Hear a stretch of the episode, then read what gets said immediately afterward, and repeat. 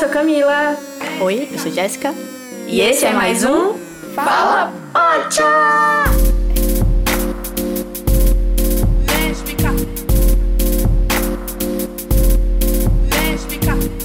Oi, gente, trouxe um recadinho muito importante antes de começar o episódio. Para quem não sabe, o Fala Pod também é uma websérie e já saiu o seu primeiro episódio lá no YouTube. Então, antes de começar esse episódio, seria uma boa assistir.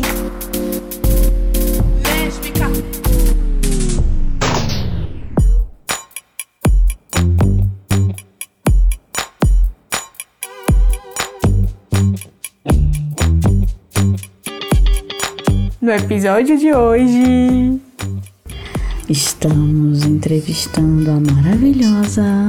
Maria Tereza Xavier, a nossa convidada e passageira. E passageira, né, amiga? Da Joana.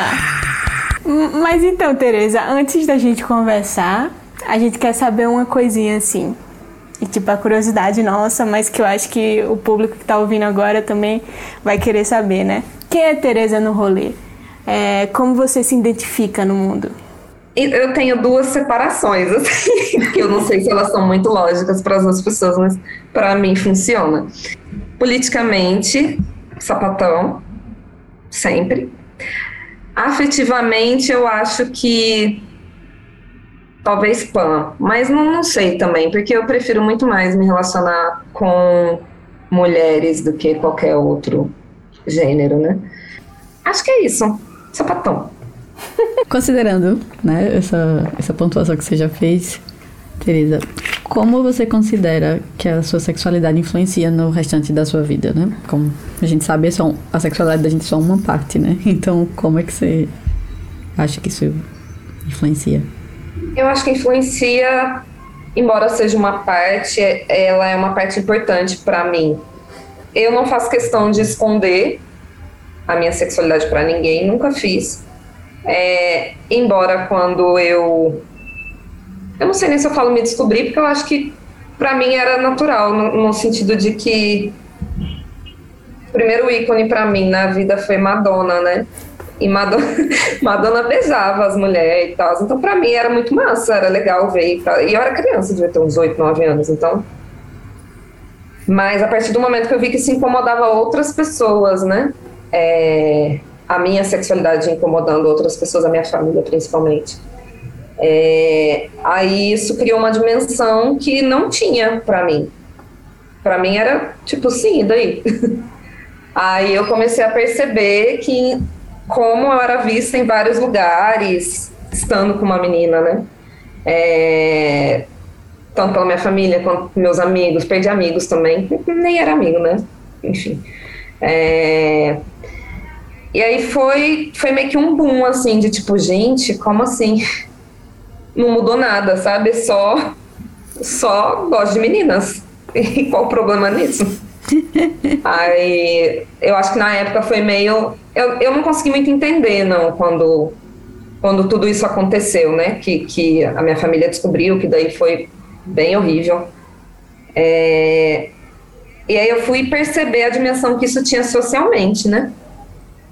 Até então, como eu disse, para mim, eu, eu acho que eu nunca tive essa percepção de que é, era uma coisa errada e era uma coisa que é o que a, que a galera mais conservadora pensa, né?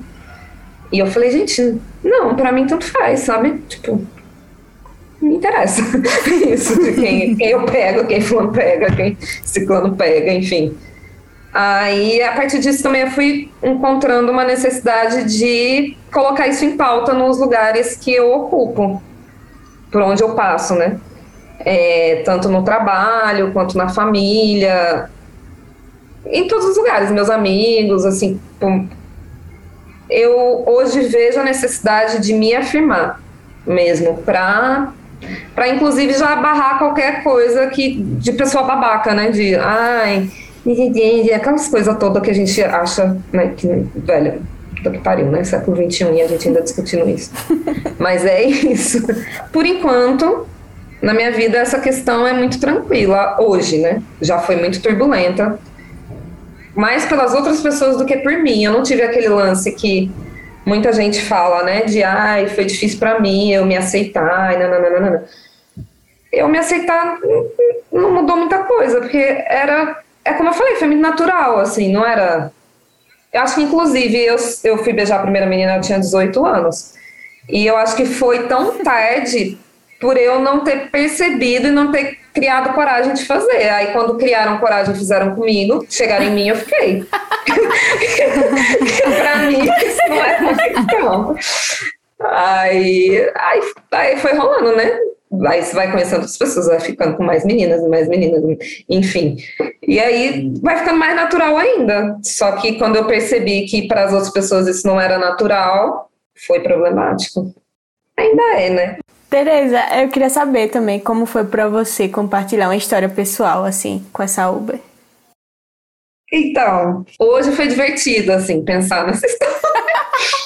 É, na hora foi meio tenso, porque eu tava tensa, né, com o que tinha acontecido, né, situação bem chata, um tanto triste, mas ao mesmo tempo um pouco cômica.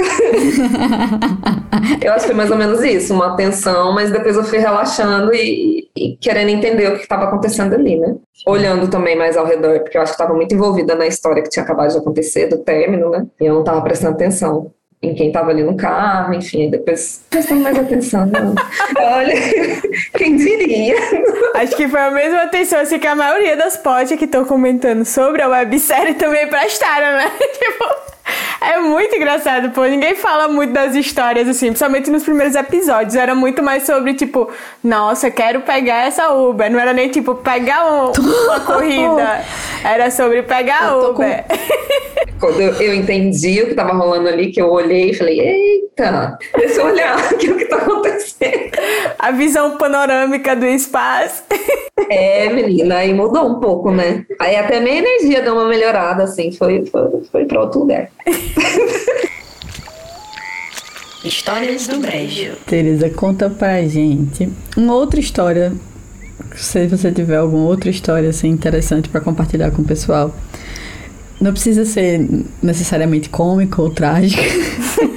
Mas uma outra história que você lembra aí que rolou nessa vida. Nessa... Pode ser até essa história do primeiro beijo, que é legal. ah, então vou para a história do primeiro beijo.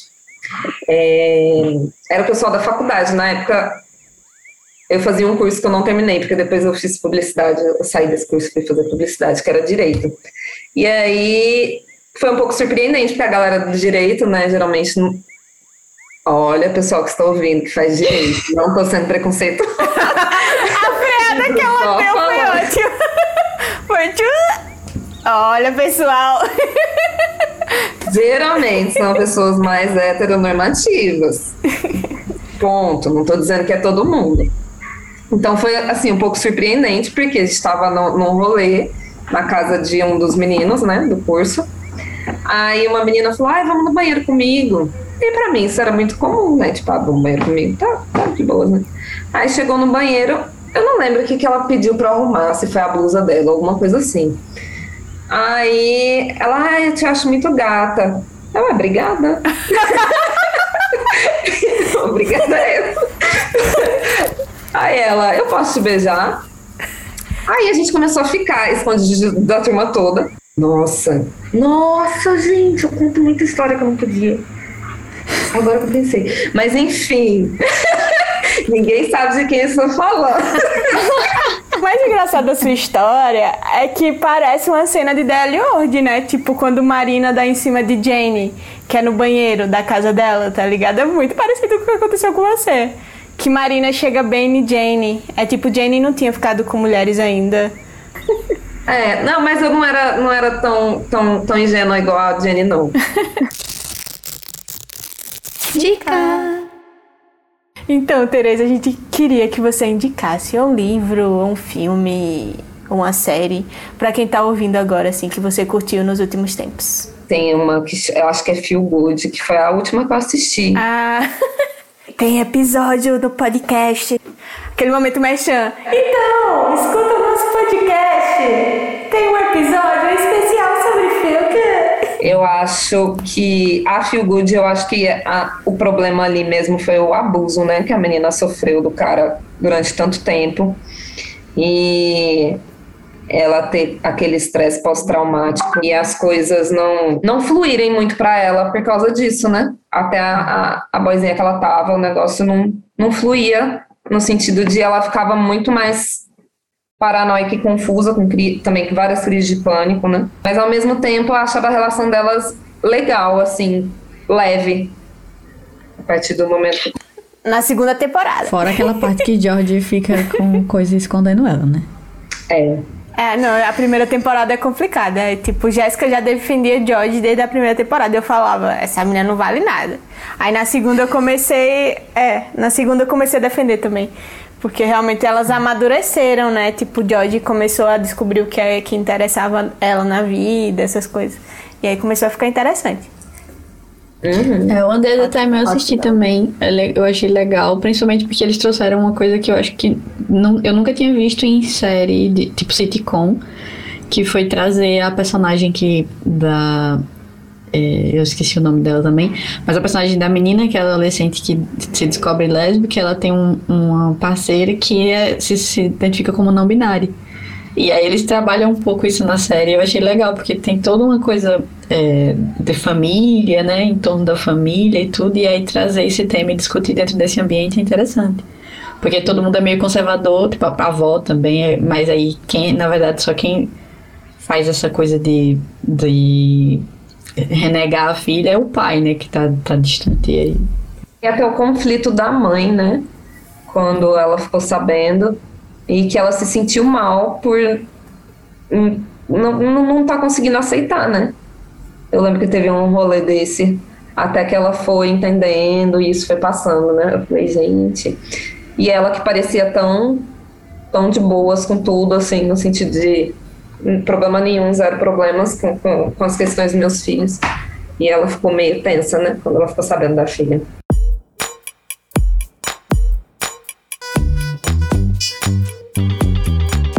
Bom, gente, a gente vai ficando por aqui.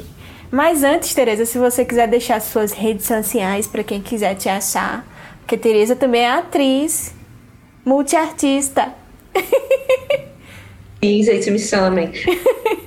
Então, a minha rede social, ela, assim, né, ela não é profissional, mas vocês podem falar lá comigo, porque eu posso botar esses trabalhos lá também, caso alguém queira.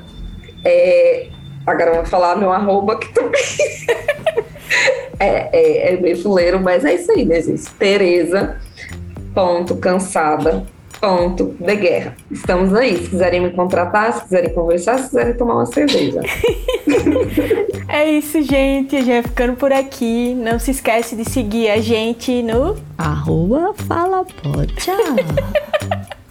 e se vocês tiverem alguma história para mandar pra gente, manda pro saquedapocha arroba gmail.com. É isso. Beijos. Tchau. Fala Pode é feito por Roteiro e apresentação Camila Pedrosa e Jéssica Araújo. Edição e mixagem Ada Viana.